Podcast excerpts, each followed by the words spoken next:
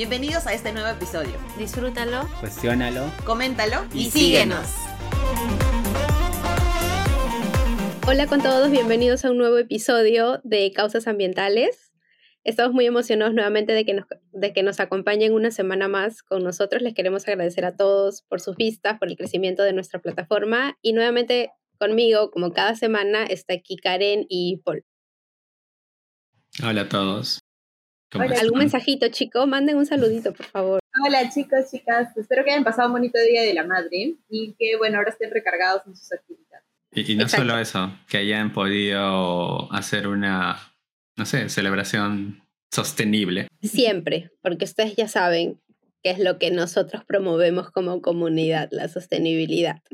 Y bueno, este capítulo es bastante interesante porque hoy lo que vamos a hacer es analizar un reporte que ha salido hace poco a inicios de mayo nada más, así que está en tendencia y es relevante ahora y creo que los resultados han sido bastante impactantes, bastante interesantes y por eso considerábamos importante comentárselos y compartirlo con ustedes.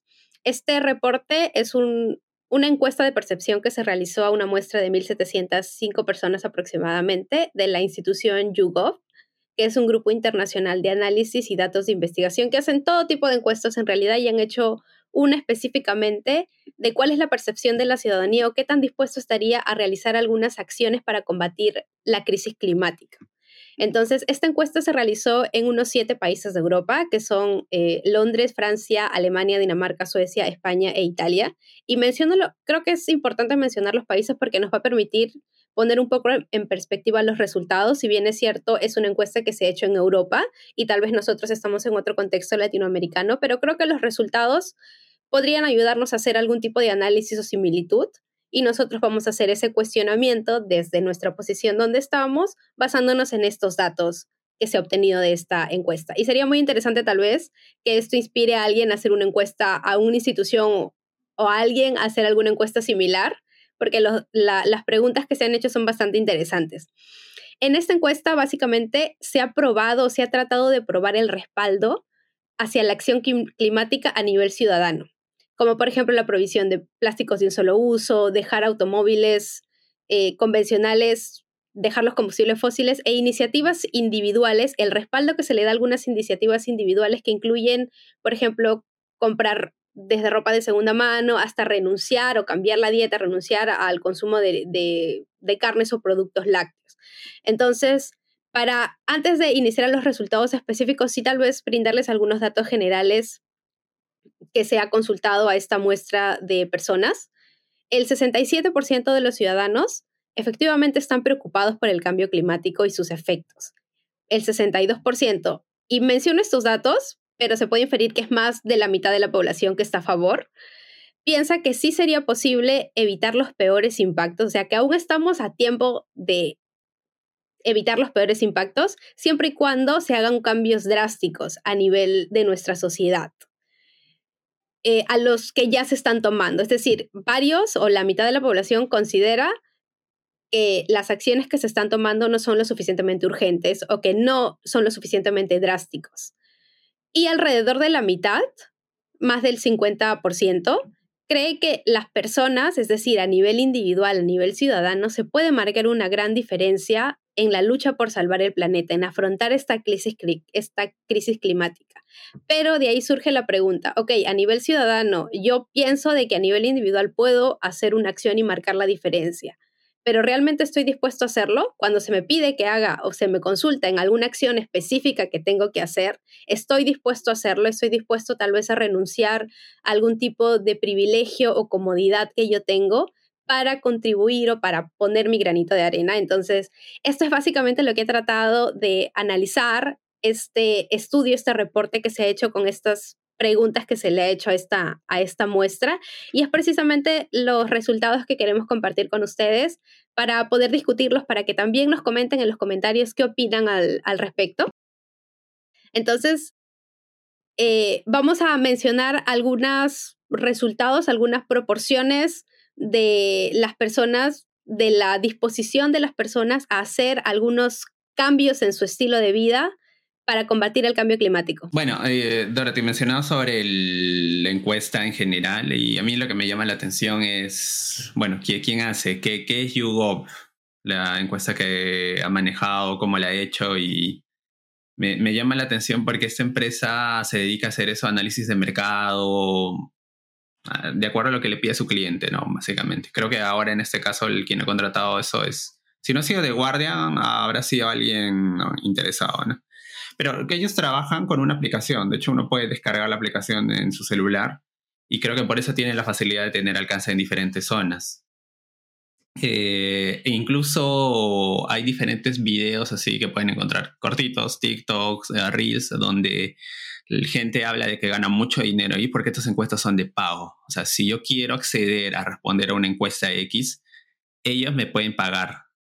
Entonces, eh, sobre eso hay diferentes cosas que podemos analizar. O sea, obviamente siempre hay que centrarnos en los resultados y a veces tal vez este, criticar alguna encuesta por quién lo hace mm, no necesariamente sea algo productivo. Creo que tiene incluso una figura en, el, en la lógica.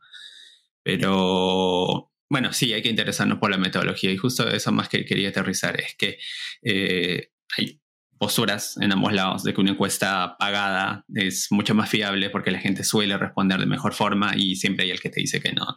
Entonces, sería interesante ver si más adelante, ojalá que alguien más se anime a hacer una encuesta, pero a la, antigua, ¿no? Y a ver qué, qué, resultados podemos tener. Obviamente va a ser más caro, pero ahí veamos. La de ir de puerta en puerta, ¿no? Bueno, y lo importante es que la información está, es un inicio si es que, no sé, hay alguien muy escéptico sobre lo que se dice ahí, pero hay que partir de algo, pues. Igual vamos a compartir los resultados de la encuesta porque hemos logrado obtener de la plataforma las tablas de resultados si alguien quiere ver la data un poco más en crudo y más desglosada para que pueda sacar también sus propias conclusiones. Dale, Karen. Creo que también es importante lo que señalamos porque la idea de esta encuesta no es decir, ay, qué bonito y demás, sino por el contrario, es que nosotros vayamos viendo que existen este tipo de, plataformas, vamos a decirle de manera general, que lo que busca es saber estos temas como ya un tema de interés, ¿no? Porque normalmente, bueno, en algunos contextos los temas encuestas nada más es para saber niveles socioeconómicos que permitan insertarse dentro de un mercado, porque yo como de repente como un negocio, empresa, necesito saber cuál es el comportamiento de mi usuario. Pero esto está más denotado a temas sociales, temas económicos o opiniones políticas, que creo que es los tipos de encuestas que a veces mucho más interesados estamos, eh, a veces en, en el tema de primera vuelta, segunda vuelta, de cualquier elección, ¿no? Y creo que ya, eh, y es importante lo que señala Paul del tema de cómo se ejecuta la encuesta, porque bueno, al menos en Perú, al menos hemos visto eh, que las encuestas más conocidas a veces son las, las políticas, ¿no? Las de primera vuelta, segunda vuelta, tienen cabeza. Ipsos. Eh, Ipsos u otras empresas que estén relacionadas a estas. Pero eh, hemos visto ya que estas encuestas a veces se ven sesgadas, porque ya lo hemos comprobado, por ejemplo, en la primera vuelta de elecciones de, de presidente. Entonces, quien tenía una muestra en otros, al final de cuentas tuvo el porcentaje mucho más alto porque finalmente la, la toma de muestras no llegó de repente a una muestra significativamente a nivel nacional, ¿no? Y también es importante saber el tipo de metodologías. De repente en otra oportunidad hablamos un poco de, de cómo tomar una muestra y demás. Si es que a ustedes les De metodologías, exacto. Coméntenos Coméntenos si les gustaría saber sobre este tema, porque también hay varios enfoques de la estadística y sobre todo en el tema de la ética de la investigación que inciden en que uno no debería incentivar con temas económicos como a tu muestra. De repente es una perspectiva muy diferente a la, como decía Paul, ¿no? De repente es más bien incentivarlo para que sea más honesto o de repente, como dice Paul, ¿qué tan diferente sería si es que lo tomas desde otra perspectiva, desde otro enfoque? Entonces, ahí están varias preguntas que nos ayudan y, las razones, y son las razones justamente de las por qué estamos presentando esta encuesta, para que ustedes vean que se está haciendo y que probablemente en los contextos en los que ustedes estén, estén en México, estén en Ecuador, en Estados Unidos, ¿no? que tenemos varios oyentes, eh, nos digan de repente si ya se hizo una encuesta similar, para que también nosotros la comentemos y vayamos viendo qué tan ajustado está a nuestra realidad, ¿no?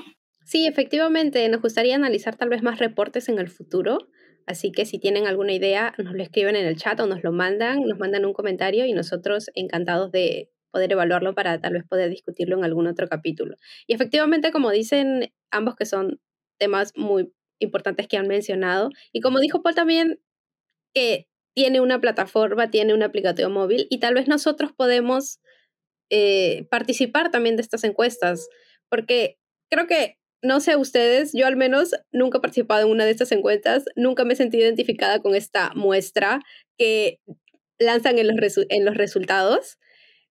Y no sé, me gustaría participar en algún momento, no sé por dónde hacen estos, los encuestadores, no sé por dónde se van a hacer las encuestas para consultar a, a, los ciudadanos, pero si bien es cierto que nos da un indicador a grosso modo, porque obviamente es imposible encuestar a toda la, a toda la población, ¿no? Si consideramos en esta encuesta también 1.700 personas, a toda la Unión Europea, se queda chico esta, esta muestra de 1.700 personas. Pero sí nos puede dar un indicador de a grosso modo cuál más o menos es el pensamiento colectivo. No obviamente va a ser el pensamiento individual de cada persona, porque cada persona tiene un rango de posturas, pero sí a modo general hacia más o menos dónde o hacia por qué lado se está inclinando la población. Entonces, para continuar con el análisis e irnos ya más a la carnecita de las preguntas que se les han hecho a los ciudadanos, vamos a hacer un ejercicio también con nosotros y vamos a mencionar las oraciones o los ítems que se ha preguntado a la ciudadanía y vamos a responder si nosotros también estaríamos, o sea, ¿cuál sería nuestra respuesta? Si estaríamos de acuerdo sí, y no estaríamos en de acuerdo en video, nos van a ver con nuestra manita hacia arriba si estamos de acuerdo o si lo haríamos esta acción y con nuestra manita en mano si no haríamos. Así que chicos, lo más honesto posibles. Y los invitamos a nuestros oyentes que nos están escuchando simplemente por plataforma de audio a que respondan con nosotros las, las oraciones y ahorita las preguntas que nosotros vamos a hacerles de, esta encuesta. Lo más honestos posible. ¿Qué fue con eso? Honestidad y todo. Porque tal vez vas a querer, una vez siempre quiere quedar bien, pues. Pero no, honestidad ante todo. Y creo que de esa respuesta nos puede ayudar a hacer un análisis crítico, ¿no? Y autocuestionarnos a nosotros mismos, que es lo que nosotros también siempre promovemos como plataforma. Bueno, entonces hay que decir que YouGov no nos está pagando como tal vez lo habría hecho en esta encuesta por otra es plata que estoy perdiendo. Por otra parte, que estamos perdiendo. que las respuestas que vamos a dar se tienen que ajustar a nuestra realidad, ¿no? Ahorita, como ya les he comentado, yo estoy en una zona rural, Exacto. y varias cosas que a mí me gustaría hacer ya no las necesito hacer porque no sé qué están. Ojo, soy la muestra control de la zona rural. Ustedes son Nosotros de ciudad, tal vez de capital del Perú, pero todos igual de país latinoamericano que estamos aquí, nosotros nos encontramos desde Perú y mandamos saludos a todos nuestros oyentes, que la mayoría también son latinoamericanos, aunque tenemos ahí varios oyentes también en otras partes del mundo y, nos emociona bastante. Así que bien, para empezar, voy a hacer la pregunta y ya saben chicos, manito arriba, si sí lo harían, manito abajo, si no lo harían. Entonces, para iniciar, la primera pregunta es, ¿estarían dispuestos chicos a consumir solamente frutas y vegetales de estación? No. Sí. Yo también sí. ¿Estarían dispuestos a no comprar nunca más plásticos de un solo uso? No. O sea, nunca más, nunca más, no, no podría. Yo tampoco. ¿Estarían dispuestos a cambiar a, si tienen un automóvil, a cambiar su automóvil de combustible fósil a auto eléctrico? No. No. no, no. Yo no, tengo auto. ¿Tú sí, Karen? No, pero si lo tendría, no lo cambiaría porque no se ajusta a mi contexto. No, aparte, si lo tendrías ahora, ¿dónde lo cargas? Justo estaba buscando cuántas estaciones hay en el Perú y me sorprendió. Hay un portal que se llama Electromaps y dice que en Lima hay 29 puntos. Yo he visto cuatro de esos 29. Creo que en centros comerciales, los cuenta los de centros comerciales, me parece. Sí, el, el, tema es que en la, lista hay lugares interesantes, como dice tienda de scooters eléctricos, lo toma como punto de carga. No sé si habrá un punto de carga para los autos que tienen otra, otro voltaje y demás. Y bueno, y a nivel nacional, lista unos cuantos puntos, Barranca, Pasco, Casma, Chiclayo y, y si quiero ir a otro lado, por, eso no puedo cambiar a un auto, sí lo tendría a uno. O sea, ahorita, ahorita creo que la respuesta sería no, tal vez en 10 años que nuestras condiciones varíen, la respuesta podría cambiar entonces. Pero es ahorita, en este momento. Ahorita, ahorita, bueno, No, pues lamentablemente, yo tampoco creo. Ok, ¿estarían sí, sí. dispuestos a personalmente o individualmente cubrir el costo de hacer más eficientes sus hogares? Sí, Sí, Yo también. Sí. ¿Estarían dispuestos a pagar un impuesto adicional a los vuelos o pasajes para contrarrestar el impacto ambiental? yo con el dolor de mi corazón creo que sí, pero a las justas tengo vuelo para ir a mi tierra, creo que un par de veces a la semana, pero aún así sí lo haría por el tema de que creo que es comenzar a ser parte del problema con una responsabilidad, o que me lo hagan compensar de otra manera, que me obligue a compensar, si no es monetariamente de otra Se manera. están metiendo con el money, pues mamita. Yo lo pensaría mucho. Creo que ahorita diría que no, porque estoy en crisis, pero más adelante podría cambiar mi respuesta. Bueno, yo, yo diría no, en el sentido de que el, el- el esquema tributario ahora en Perú es mucho, o sea, en resumen, cuando el Estado quiere plata, suele grabar al transporte.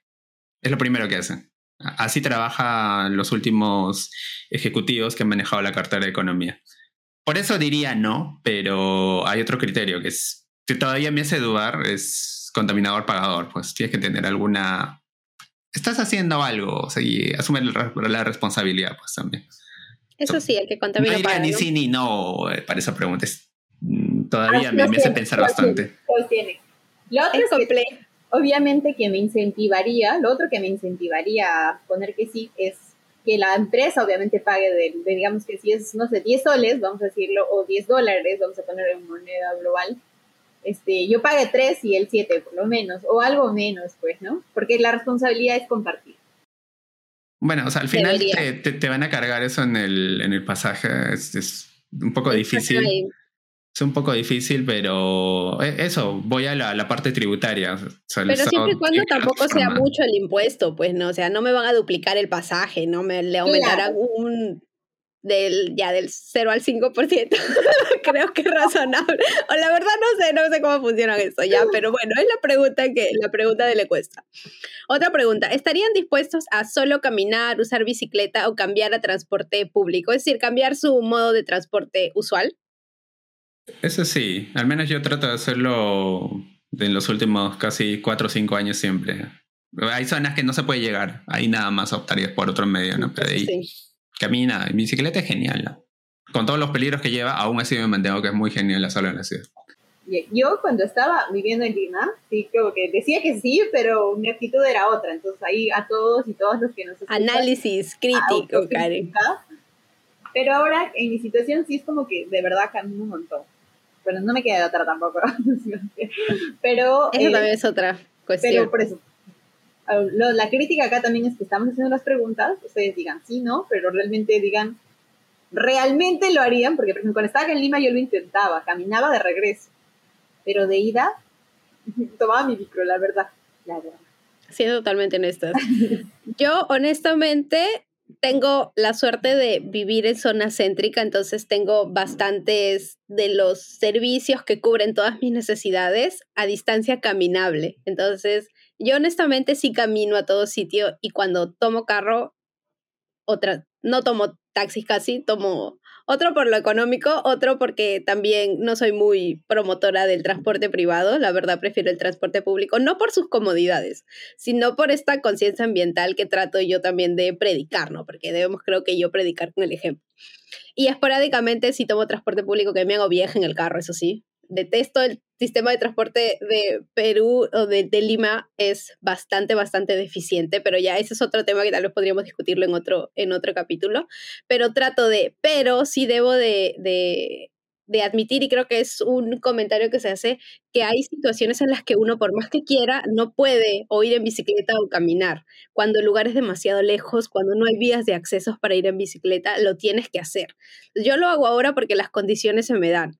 Pero si, como dice Karen o como dice Paul, si no se dieran las condiciones, o sea, la necesidad te hace usar estos medios de transporte que tal vez uno no quisiera usarlos.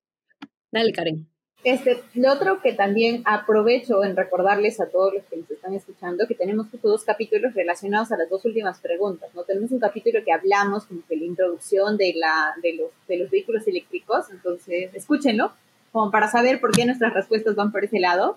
Y también un episodio de Ciudades a 15 Minutos, que es esta propuesta urbana, y justamente estamos contando nuestras realidades respecto a qué tan ajustable es en Perú, en nuestra realidad, y el porqué de nuestras respuestas, y cuestionense ustedes también esas cosas. Y a ver, ahí vamos a ver cómo mm, ponemos esos capítulos eh, en YouTube para que les salga ahí a un costadito. Directos. Eh, y, puedan, puedan verlos. o acá o acá. O, Donde sea. Exacto. uno de nosotros calzará. Otra pregunta es, ¿estarían dispuestos a eliminar de su dieta los productos cárnicos y lácteos completamente? Mm. Yo eh, no. Tu pregunta es que la podemos segmentar en, tres aspectos. A mí sí me gustaría tal vez de, dejar la, carne como tal, pero lácteos no. Eso sí, no, no, no podría dejarlos. Ok, entonces lo separamos por carnes y por productos lácteos, ¿ok? Tú dices productos eh, cárnicos, sí estarías dispuesto a dejar, eliminar completamente, ¿ah? no es, eliminar completamente, pero los productos lácteos no. ¿Tú, Karen? Sí. No a los dos, no a los dos, porque uno que soy, bueno, vengo de una familia productora de productos lácteos, de productos cárnicos, entonces, si están en Amazonas y quieren comprar cuy, aprovecho de hacer no, no, chiquita, haciendo promoción. Estoy acostumbrada, estoy acostumbrada a tener este, esta dieta. No, te preocupes, que ese rato eh, voy a poner Colaboración pagada. pagada, pagada. Y quiero mi cuy en mi casa, en la puerta de mi casa quiero un cuy, por favor. Lo siento, todavía no, no, no me consigue seguidores, Flavita. Sí, es que también es una decisión muy personal en el sentido de qué quieres para tu cuerpo, ¿no? Obviamente tiene consecuencias ambientales habidas y por haber. Pero, hay otro tema de salud también. Y, y, no sé, o sea, al menos yo también lo veo aparte de la salud como un giro en, en tu vida, ¿no? Al menos estoy planteando eso. 30 años de mi vida, que falta todavía mucho para llegar a los 30, este, los he vivido de una forma y los, los siguientes 30, ¿por qué no puedo vivirlos de otra forma? ¿no? La vida creo que también está para eso. Y la Creo yo que es más drástico que cuando tienes tu crisis existencial y o te haces el flequillo o te cortas el cabello. Es mucho más complejo que eso, decidir cambiar completamente tu dieta. Yo diría, mi respuesta sería no, una, porque bueno, ustedes saben chicos, los oyentes recién lo van a saber, pero yo cuido mucho mi alimentación y trato de comer lo más saludable que pueda, pero sí trato de cumplir mis requerimientos de proteína, carbohidratos y grasas de mi dieta en base tipo a mi peso, mi altura, etcétera, ¿no? Y para hacer esos cambios drásticos que en algún, en algún punto creo que sí me gustaría mucho hacerlo, que sería un reto que afrontar a nivel, a nivel personal, pero sí creo que uno debería de hacerlo o progresivamente o con ayuda de algún profesional, porque sí hay, digamos, ciertos requerimientos que tu cuerpo necesita y que tienes que dárselos. Y es cierto también que las proteínas de carne de, de digamos, de producto animal son de diferente calidad también de producto vegetal.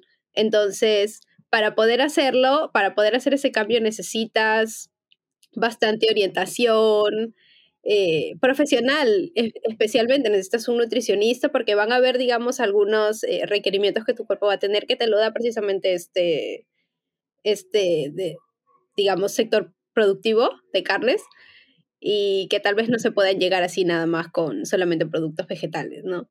Entonces, por eso diría, no me he expandido en mi explicación, pero siento que necesitaba justificarme, no sé por qué no te preocupes, Dorothy, estás en un espacio seguro, puedes abrirte con nosotros. Gracias.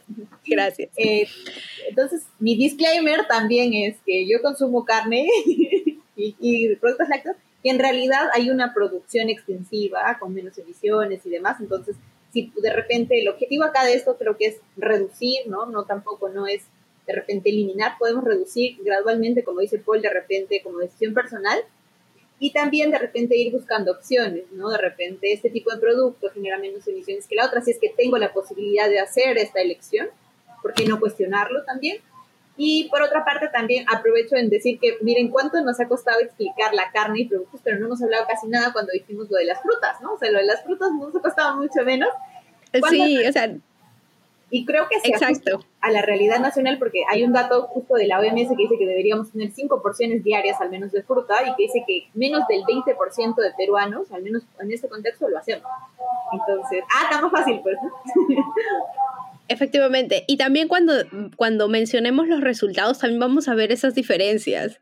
Y creo que es, digamos, las respuestas más o menos similares o van en esa tendencia de qué tan o qué tan sencillo es responder una pregunta que otra. Y ya vamos a la última pregunta para tal vez ver estos resultados generales que ha obtenido la encuesta. Es, ¿estarían dispuestos a tener menos hijos del que originalmente deseas tener? Sí, sí, sí, sí, sí, sí, sí. Siempre sí. Yo también, sí. Cada persona tenemos una huella. Tendiendo a cero. mientras no se acerca, mientras al cielo, Paul. no, es, no negociable. No negociable. Creo que también hablamos desde nuestra realidad actual, ¿no? De acá el próximos años, Paul con 10 hijos, no lo sé, pero desde esa realidad... Y te juzgaría, Paul, si tienes 10 hijos, ¿ah? Y te, te, te mandaría el clip de esta, de esta parte, te lo mandaría, lo pondría ahí, cuando nazca tu hijita. En el baby shower. proyectándonos, proyectándonos. Eh, entonces, me ha parecido bastante interesante hacer este ejercicio y ahora vamos a ver un poquito los resultados que se han obtenido en este estudio. Y también nos gustaría que usted... Lo van a ver acá, lo van a ver acá. Vamos a poner en imagen un gráfico bonito ahí. Tal vez lo traducimos primero, pero está en inglés. Es una otra también cuestión que casi toda la información o bastante información primero está en inglés y luego en español, pero es otra, otra conversación. Entonces tenemos que así como mencionó Karen de que responder lo de cambiar la dieta o, o consumir solamente frutas de estación fue más rápido o más sencillo de responder que tal vez eliminar o cambiar drásticamente nuestra dieta, también los resultados han sido bastante similares. Más del tiene un apoyo, un soporte o un respaldo de más del 50% del solamente consumir frutas de estación en toda la muestra eh, de encuestados y menos del 25% estarían dispuestos a cambiar drásticamente y eliminar los productos tanto lácteos y carnes de su dieta. Más de también el 50% estaría dispuesto, y acá sí es, me parece bien, bien curioso porque también hemos tenido diferentes respuestas, más de eh, en Londres, eh, Italia, más del 50% sí estarían dispuestos a nunca comprar más un plástico de un solo uso, pero el resto de países que son Francia, Alemania, Dinamarca, Germany lo leo en inglés, y yo casi digo Germania. Alemania. Alemania, Dinamarca, Suiza y España están digamos, le dan un respaldo de menos del 50%. También hay opiniones bastante divididas en lo de cambiar el medio de transporte. Y yo creo que ahí sí sería cuestión de hacer tal vez un análisis de la, realidad en la que vive cada uno, ¿no? Si, digamos, tú vives muy lejos de donde trabajas y la caminata sería de una o dos horas, a diferencia de en tu vehículo sería de unos 15 o 20 minutos, entonces creo que ahí la, la decisión es mucho más compleja de que si efectivamente tu trabajo está solamente 15 minutos y puedes ir caminando o en bicicleta. Entonces, por ahí más o menos se ven también las, las opiniones divididas. Y menos del 25%, y esto sí, menos del 25% en todos los encuestados, no le dan el respaldo a eliminar drásticamente la carne y los productos lácteos de su dieta y no estarían dispuestos a tener menos hijos del que originalmente desean. Es que ahí hay cosas bastante interesantes caso de los vehículos, que Alemania creo que está debajo del 25% en esa intención de cambiar, llama la atención porque en teoría Alemania es un país, no sé, más avanzado, más concienciado en, temas incluso hasta ambientales. Pero, ¿por, ¿por, qué esa cantidad de gente? Mm, yo tendría cierto escepticismo con ese resultado por ese lado, pero también me pongo a pensar en lo más famoso de Alemania a nivel de transporte para el que le gusta la velocidad son las autobahns, pues. Son espacios donde le puedes dar a fondo y sin límite de velocidad. Incluso hay gente que viaja con vehículos así especiales eh, deportivos para probar ahí. No sé, o sea, me pongo a pensar en eso, pero también es mi sesgo porque me, me gustan a mí ver, ver las competiciones de, de, vehículos. No encuentro otra explicación tal vez más, más cercana, a menos que haya tal vez algo tributario en que los vehículos eléctricos a, a, día de hoy tal vez sean más caros, o cómo está la disponibilidad de energía eléctrica, y considerando sobre todo a día de hoy que Europa sí la está sufriendo un poco por las restricciones que hay con Rusia, ¿no? Europa vive del petróleo de Rusia básicamente. Entonces, creo que, pero igual creo que nos muestra un, una, de repente, si es que no se asocian necesariamente a nuestras realidades o de repente para evaluar país por país, también muestra de repente el comportamiento humano de qué cositas nos cuestan más, ¿no? Como de qué, qué factores nos cuestan más, como decir, ah, ok, doy, me hago, pongo camiseta por el ambiente, cuando en realidad también se ve más complejo respecto a otras acciones que sí son ajustables, que de repente sí las puedo modelar y que de repente tengo las condiciones o facilidades para hacerlo, porque no siempre es yo quiero, sino es el yo puedo también, ¿no? Exactamente. Y siempre hay que considerar también el contexto la, y la situación y la realidad en la que cada uno también vive su, su día a día, porque como mencionan ustedes, algunas preguntas o algunas hacerlas efectivamente es más complejo de lo que parece, de lo que puede simplemente decir. Por eso es que los invitamos a que si han respondido las preguntas sean lo más honestos posible y esto nos sirva de hacer un análisis crítico interno, no para tal vez cuestionarnos o apalarnos a nosotros mismos, sino como un llamado, ¿no? De, de podría ser esto o tal vez cosas que no pensé que podía ser y digo, pucha, sí las puedo hacer y tal vez esto me genere algún tipo de cambio de comportamiento progresivo. Entonces, creo que eh, esa es, digamos, eh, la finalidad de este ejercicio. Los resultados a mí me han parecido bastante interesantes y creo que bastante congruentes también con lo que nosotros hemos podido responder la encuesta. Así que ha sido un ejercicio bien chévere. Y ahora vamos a la segunda parte del ejercicio también, porque otra sección de esta encuesta sigue las siguientes preguntas, chicas, no se relajen es qué tanto o qué tanto respaldo se le da a algunos o qué tanto apoyo ciudadano se le da a o estamos dispuestos a darles o le damos a algunas acciones a nivel político que se están realizando para afrontar la crisis climática, para afrontar el cambio climático. Entonces, vamos a hacer igual lo, lo mismo ejercicio, yo voy a decir las preguntas y cada uno dice sí o no de acuerdo a lo que a lo que, bueno, a su percepción, a lo que quiere, a lo que quiere responder, ¿no? A su posición.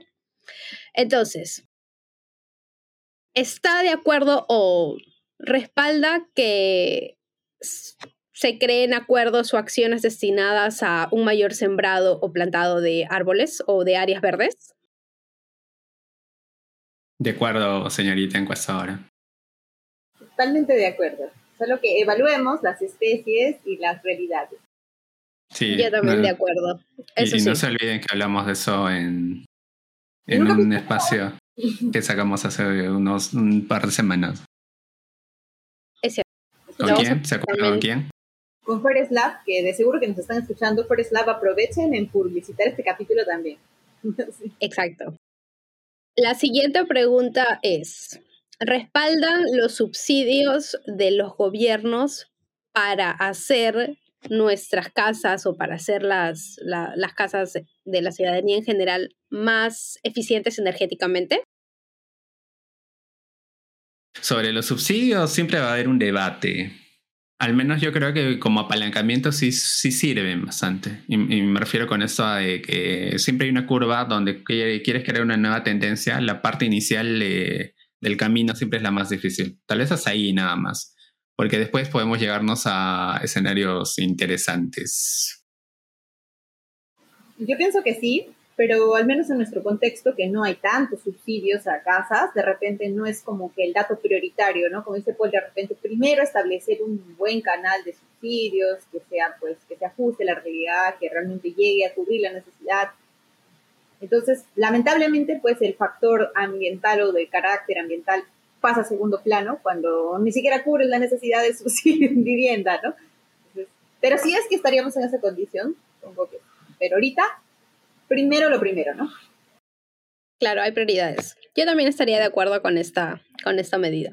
Ok, ahí hay algo que no hay que dejar de pasar. O sea, subsidios en la energía tenemos un montón. Vas a ver el recibo de luz. ¿Han visto esas cargas que a veces tienen nombres raros que decreto legislativo X y Z? Porque hay fondos de compensación. Entonces, cargarle uno más. Ah, y va a lo que les decía. Está bien, yo sé que es fácil a veces recuperar eh, ingresos para el Estado cuando se necesitan de forma urgente, pero de verdad, a mí sí, sí me llega que siempre se le vaya contra la energía, porque es la forma más fácil y terminan dándose por el camino más sencillo. Hay otros espacios que se podrían analizar. Incluso si algún economista nos escucha, tal vez me dé la razón o, esté de acuerdo con, o en contra de lo que estoy diciendo. Pero eso es lo que tengo, no sé, cierta versión, particularmente cuando se habla de subsidios, impuestos y demás. Claro, y creo que también hablamos de este punto en el capítulo que hablamos de energías renovables, justamente que había un factor importante que se daba para apoyo de programas de electrificación de redes no conectadas que serían las energías solares, ¿no? Y ya lo vimos también en un capítulo anterior, e incluso les mostramos una red, una red este, alterna, no conectada, y que se ven beneficios, pero ahora como les di, pero como bien dice Paul, al final de cuentas hay que ver de dónde se saca esos recursos y que se ajusten a las realidades. Por ejemplo, si es que tú no tienes bien estructurado cómo estás dando estos subsidios y realmente están dando resultados y no le estás midiendo, obviamente pues va a estar como ese Paul esto de, ok, te sigo dando plata ahí. A ver los resultados, amigos. No, eh, hay una película que, que hace Jim Carrey, que creo que es Todopoderoso el título. ¿Ya? Eh, ¿Y qué pasa? Este, creo que él está a punto de morir o algo así, no me acuerdo muy bien, pero llega a hablar con Dios y Dios le da como que ese poder de poder cumplir los deseos a las personas. Y empieza a sentirse mal cuando no puede responderle a todos.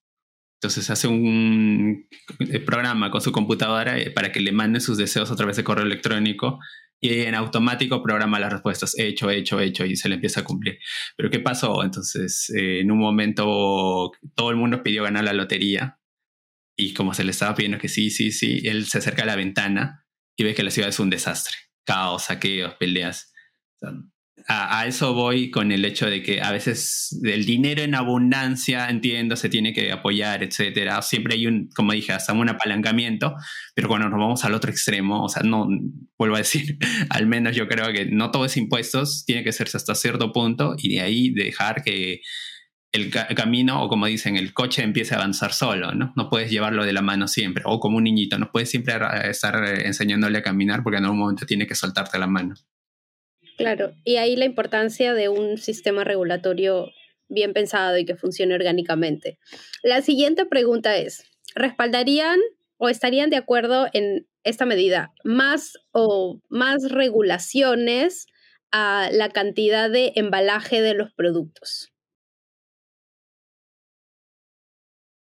Eso sí me parece bueno.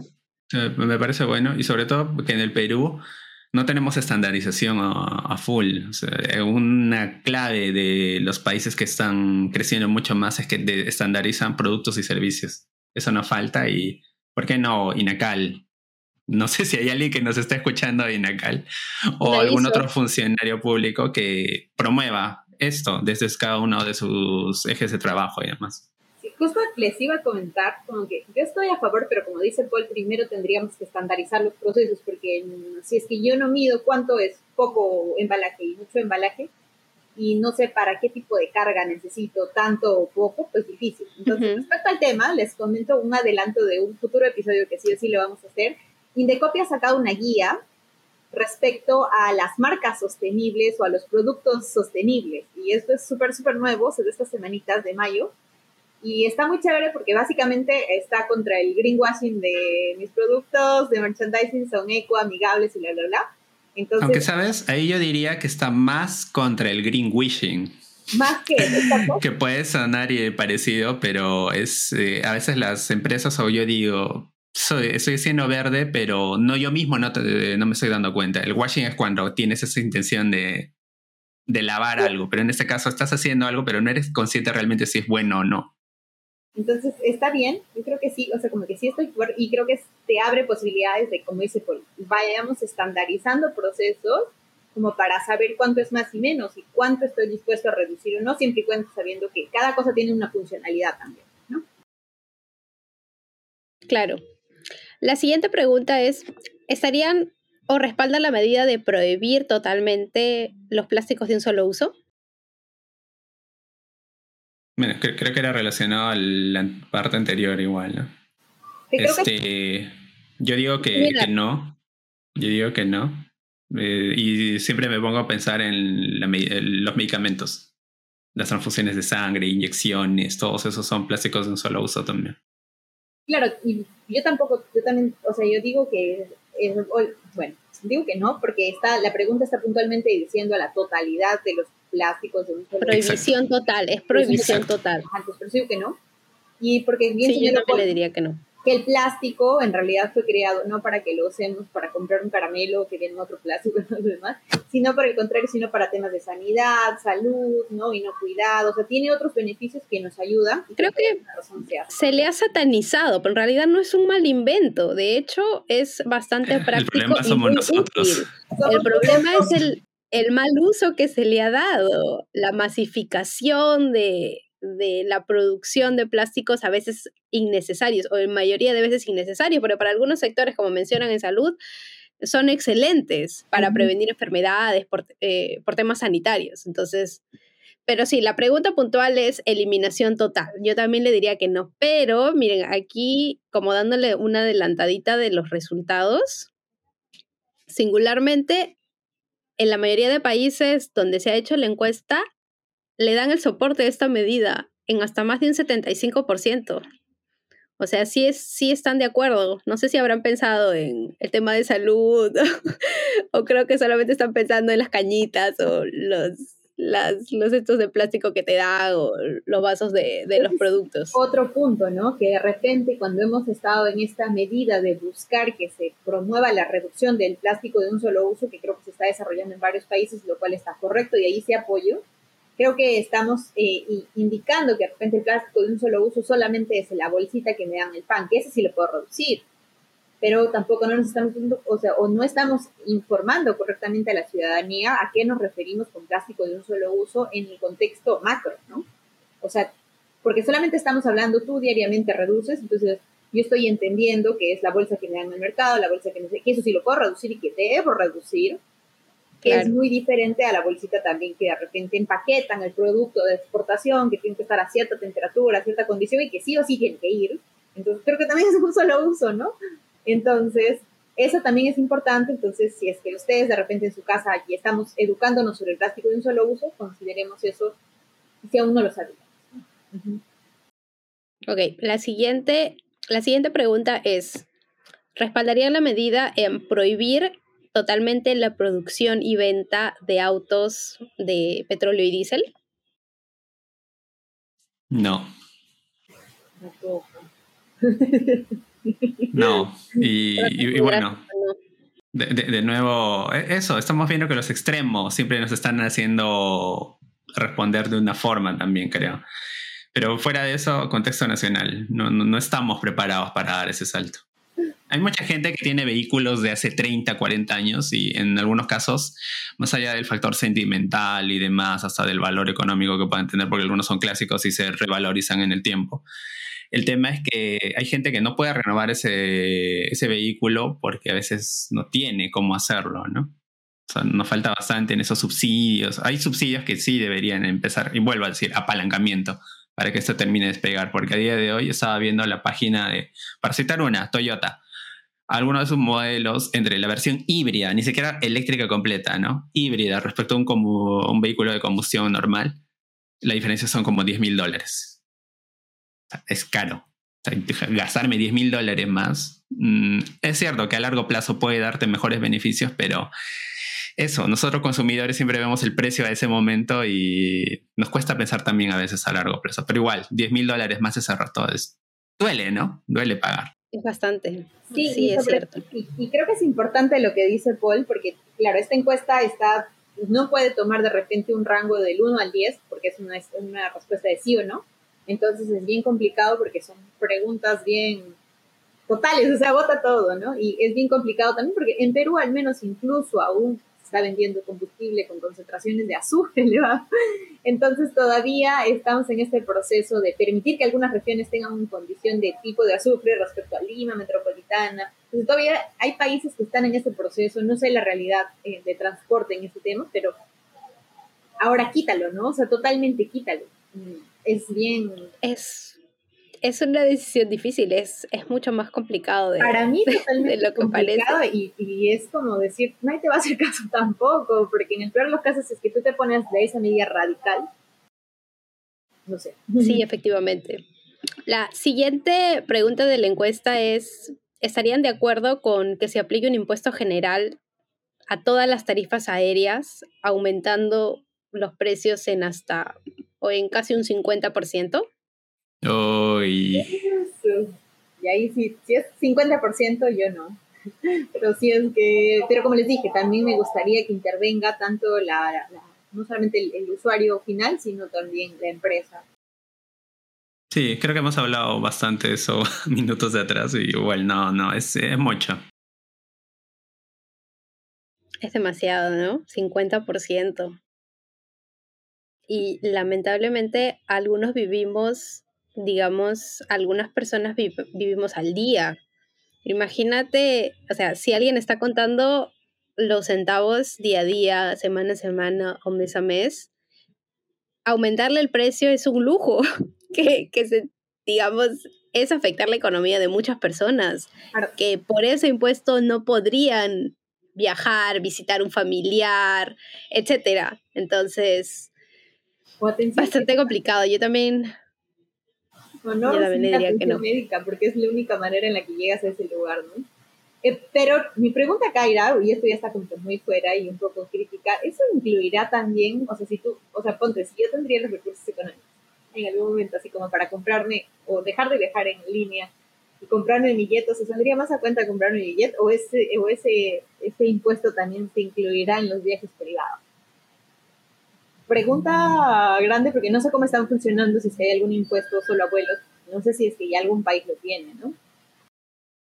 Buena pregunta, no lo sé. Bueno, tal, tal vez este, por lo que hablas de, los aviones, ahí creo que sí o sí convendría viajar igual en un bus, en un bus, este, en un avión comercial. Pero ah, hay que hacer la analogía con qué pasaría con los vehículos, ¿no? O sea, si aún así me graban en un particular, ¿puede ser un mecanismo para desincentivar que uno compre su propio carro o no? Claro, claro, claro, en ambos sistemas de transporte, ¿no? Muchas preguntas, amigos. Están profundas, están profundas. Y ya la última pregunta es, ¿respaldarían la medida de incrementar el, el precio al servicio de combustible? Es decir, que los dueños de los automóviles paguen más por el combustible a los dueños de los vehículos? Creo que eso se hace anualmente, o sea, anualmente sube el índice de... Que se les aumente más, digamos, que ese es el supuesto. Es que vuelvo a decir lo que ya he mencionado antes. Perú, país informal, la gente no paga impuestos. O sea, vuelvo con el que acá llamaría más a la informalidad todavía es que eso, si le subes, le subes más. alguien con vehículo, como dice Karen, paga su impuesto vehicular al gobierno local. Tienes que pagar eh, los impuestos que te cargan a la gasolina o al diésel. Tienes que pagar, además de eso, seguro, SOAT. Son varias cosas. Y cargarle un poquito más a eso. Complicado, complicado. Ya, claro, pero digamos, yo ahora diría que sí, precisamente porque no tengo un vehículo. Y porque yo camino a todo sitio, o sea, no tengo la necesidad de, usar. Yo sí puedo caminar, tengo esa facilidad. Entonces, yo ahora mi respuesta sería sí.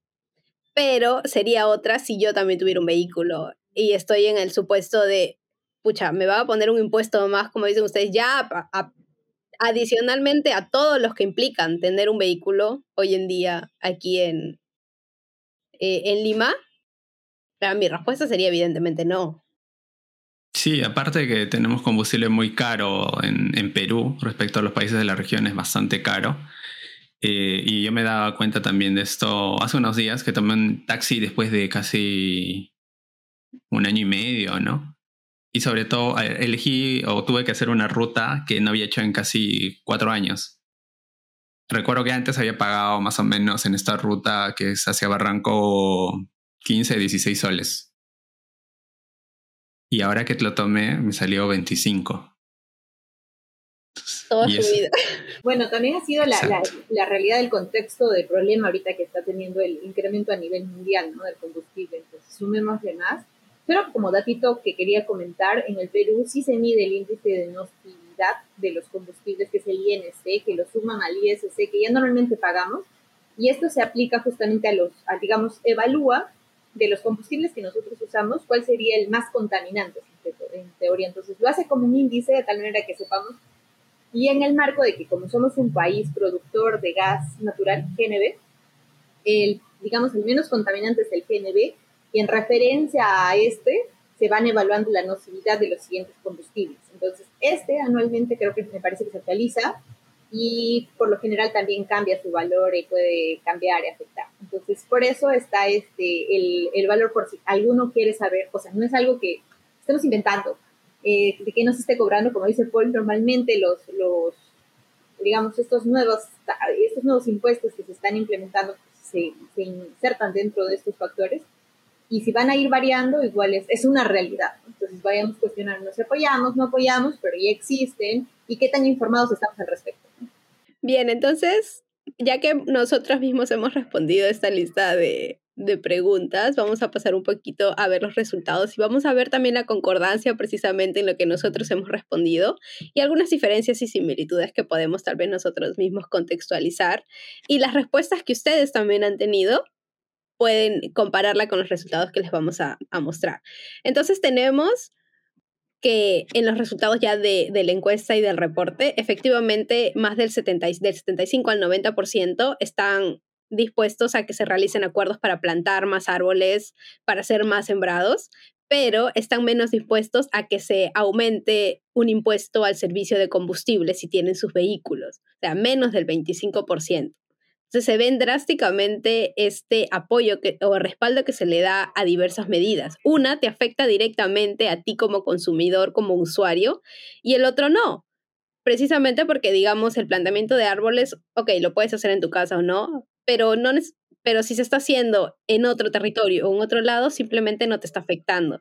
Pero los que sí te afectan directamente, como, digamos, prohibir eh, la producción de autos de combustible fósil, incrementar el precio del petróleo o aumentar el impuesto o aumentar los precios de los, de los vuelos, tienen muchísimo menos respaldo ciudadano que las medidas que tal vez están un poquito más desligadas o que afectarían nuestro estilo de vida.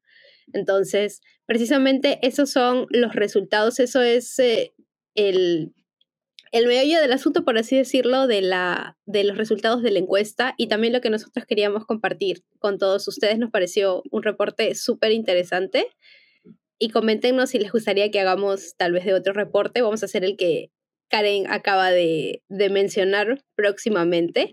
Y me gustaría también terminar con este último análisis. Hay un fuerte apoyo de la muestra encuestada entre el 76% y el 85% de que tiene la opinión de que todos los países serían más efectivos para abordar el cambio climático, la crisis climática, si trabajaran juntos con otro, es decir, si articularan, si hubiera esta este eh, respaldo entre países o esta articulación entre países en vez tal vez de competir quién produce más y todos trabajáramos en conjunto. No sé qué opinan ustedes al respecto. Chicos, ¿también están de acuerdo con esa medida? Creo que para mí al menos es algo que en teoría es algo evidente, ¿no? Que como si han escuchado el capítulo de Wally pasado, ¿no? justamente el problema de, la afectación ambiental termina siendo un factor global, no individual, no nacional, entonces es algo que, también tenemos que asimilar, aceptar e interiorizar, pero creo que tenemos muchas barreras aún, ¿no? O sea, creo que aún tenemos muchos, otras, muchos otros factores que nos distancian y que no lo prioriza como algo, sino es algo, siempre el, el cambio climático o digamos el aspecto ambiental es algo complementario a, y aún estamos en este proceso de integrarlo dentro de todas las acciones que hacemos. Cierto, tener este enfoque de cambio climático, este enfoque de medidas de adaptación o mitigación en todos nuestros sistemas es bastante complejo. Creo que estamos en el proceso de, pero aún tenemos un largo camino por, por recorrer. Yo creo que es fundamental el apoyo y la articulación entre, entre países.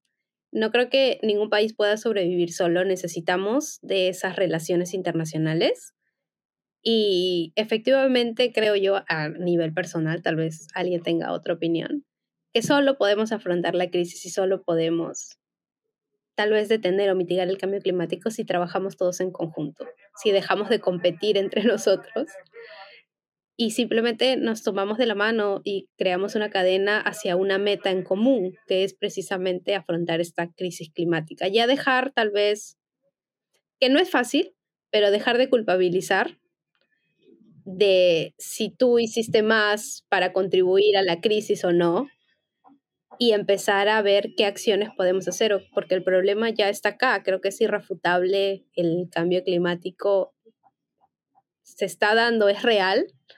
Todos los, los estudios científicos lo dicen prácticamente, tiene un gran respaldo de, de la comunidad científica y ahora es momento de actuar, ya no de buscar culpables, sino de actuar. Entonces, me gustaría dejar con este mensaje final del capítulo. Eh, aparte de, de, lo que han estado tocando, el, el, problema cuando se habla con países a nivel, o sea, de, de, hecho yo creo que es difícil manejar ya un grupo pequeño, no sé, 10 personas, no todos vamos a estar de acuerdo, imagínense cuando hablamos de... Más, a los tres nomás a veces. Casi 200 países, exacto. Exacto. Eh, sí, yo creo que suena genial, sí, cooperación. Bárbaro. Pero también no hay que eh, de quitar ese ojo que la naturaleza humana, o sea, tenemos casi, ¿qué puedo decir? 3.000, 4.000 años de historia, creo que documentada de alguna forma a lo largo de las diferentes civilizaciones y siempre hay ese hecho de, de competir y, y demás, estar en guerras, estar ahí estableciendo relaciones eh, de dominio, etcétera. Vuelvo a decir, creo que es naturaleza humana.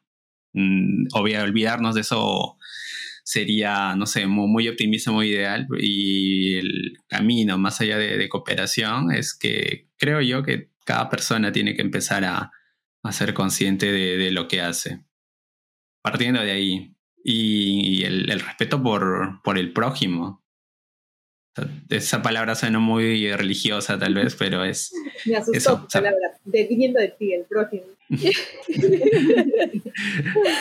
que nos, ahorita nos citaba un versículo o algo, ¿no? Pero sí, efectiva, efectivamente, totalmente de acuerdo. Y efectivamente es lo que nosotros buscamos con este podcast, nuevamente despertar este pensamiento crítico, este autoanálisis para cuestionar nuestras acciones, no, no para paliarnos a nosotros mismos, sino simplemente para buscar oportunidades de mejora hacia un objetivo común que es la conservación de nuestro, de nuestro entorno, de nuestro hogar, que viene a ser el planeta Tierra. Entonces, bueno, muchas gracias. Ha sido, la verdad que me ha gustado mucho hacer este análisis de, de, esta encuesta, ver también nuestras diversas respuestas, porque es la primera vez que nosotros hacemos un esquema de este tipo y nos ha gustado bastante. Entonces, nuevamente, escríbanos sus comentarios, qué les ha parecido, si tienen algún reporte que les gustaría que veamos, si tal vez hay otra encuesta que les gustaría que analicemos y respondamos todos en conjunto. Somos una comunidad y estamos para interactuar entre nosotros. Así que muchísimas gracias. Síganos en todas nuestras plataformas. Segmento. Por ahí. Por ahí aparecerán y vamos a pasar ya al siguiente segmento que recién lo hemos aperturado de la semana pasada de tipo salir un poquito del el esquema filosófico y tal vez un poquito técnico se puede decir de la estructura del capítulo en sí, de la información ambiental que queremos darlos, para hablar un poquito de manera más relajada de temas X en general. Ok, entonces, chicos, no sé si recuerdan que durante estas últimas semanas hubo un día en el que el dólar estuvo, el cambio de dólar estuvo a 5 soles prácticamente. Y literalmente hasta más, creo que 5.20 o algo más, todos nos volvimos locas. Yo recuerdo que me mandaron, yo ni enterada, porque como saben, no veo muchas noticias que digamos, pero ya todo el mundo haciendo planes de si tenía un dólar, ya tenía cinco soles, comenzaron los memes. Le llegó esa, esa, esa noticia. ¿Cómo reaccionaron? Yo nada más vi, lo vi tarde, eso sí, como que lo vi tarde, no me dio tiempo de, no me dio tiempo de, porque justo esos días había estado en Lima, entonces estuve en mil cosillas y cuando ya lo vi, porque ni siquiera lo vi en redes, lo vi ya cuando todo el mundo se loqueó y dijo, ah, compren dólares, no sé qué, y dije, qué raro. Y luego otra vez como que yo veía los estados, no sé, de la mañanita, porque el grupo pasa en la mañanita, de compren dólares ahora y luego de, ah, estamos engañados. Así como que, entonces solamente vi la transición. Así que no me... Pero entonces sí fue real o no fue real? Fue un error, de, Google. Estafados. Yo ya iba a hacer el cambio de dólares. que fue un error de Google. Recién me entero. Yo dije, ah, ¿qué habrá pasado, no? Como siempre. No, es que... Ya se va a normalizar, dije yo. Sí, no, y bueno, tal vez es por el contenido que yo consumo, pero justo esta semana leía, veía notas, videos donde hablaban de que el sol está fuerte. y, y, creo que tenemos algo, algo bueno funcionando, eh, pero justo que salga eso dije, ¿qué, qué, ha pasado? ¿Qué, ¿Quién ha dicho algo? Porque recuerdo que el año pasado un día también se subió como que 8 soles el dólar, pero así por 20 minutos, y, y ese sí fue real en ese entonces, ¿qué pasó? Creo que hubo un tema en el Congreso y estaban este, sesionando, ni, ni me acuerdo por qué, pero pasó un hecho concreto. Político, fue político el tema, en los temas de vacancia, cuando estaban discutiendo los temas de vacancia. Fue, fue posterior, fue más o menos por diciembre, o sea, cuando ya la, la, la presidenta actual había asumido, o sea, ya había pasado un par de semanas. Pero a lo que voy, una moneda, cómo se comporta, es tan fluctuante que, creo que hay una persona que está trabajando bien. Eh, es en el caso del presidente del BCR. obviamente maneja, tiene su equipo, etcétera, pero lo que nosotros vemos siempre es esa, la, primera cara, ¿no? Igual de alguna forma habrá direccionado a la gente. Eh, y solo me queda como pregunta, ¿Cuál habrá sido su reacción si se ha enterado de eso? O sea, él prácticamente maneja o tiene esa tarea de estabilizar el sol respecto al dólar, pero en un momento Google le lanza, ¿sabes qué está dando? Y él dice, ¿pero qué ha pasado? ¿Cómo hago? Me, gustaría saber su reacción, qué, qué, ha podido decir. Probablemente nunca la vamos a saber, pero ver esa cara de, de shock en él hubiese sido interesante. Pero muy divertido. O, del equipo, o del equipo que trabaja dando los reportes diarios del BCR y demás, ¿no? Como, ¡guau! ¿Qué hicimos ¿En qué mal momento? que nuestro reporte de salió diferente al que tiene en internet?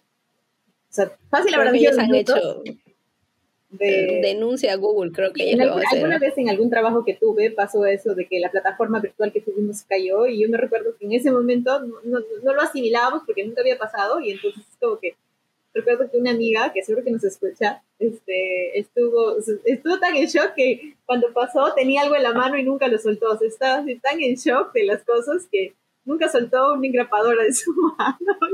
Se fue a 40 oficinas para solucionar el tema y yo les digo, pero ¿por qué sigues con la engrapadora? Ay, cierto, fue como que son cosas, reacciones propias de uno que te quedas así. Sí, pues fue Shock, shock, shock, shock, nacional. Por cierto, ¿ya vieron la película de Mario? Obis. Porque yo quiero verla, pero aún, nada, aún no he podido. Pero, pero sigue, en cartelera. Sí. ¿Sí en cartelera? Sí, yo creo que va a seguir todavía, porque ha sido bien taquillera. Pero cuando se estrene este episodio, no sé, pero cuando yo fui a... Yo creo que sí, porque es la siguiente semana. Muchas gracias, cerramos este esta nueva sección donde hablamos de lo que sea que nos pase en la, en la semana. Y muchas gracias por quedarse hasta el final del capítulo, gracias por hacer crecer nuestra comunidad, gracias por escucharnos. Nosotros felices de interactuar con todos ustedes. Y no se olviden de seguirnos en todas nuestras plataformas, estamos en todas las plataformas de podcast. Y también estamos en redes sociales como Instagram donde lanzamos nuestros nuestros posts y nuestras stories para interactuar con todos ustedes. Así que muchas gracias y nos vemos hasta la siguiente semana en un nuevo capítulo.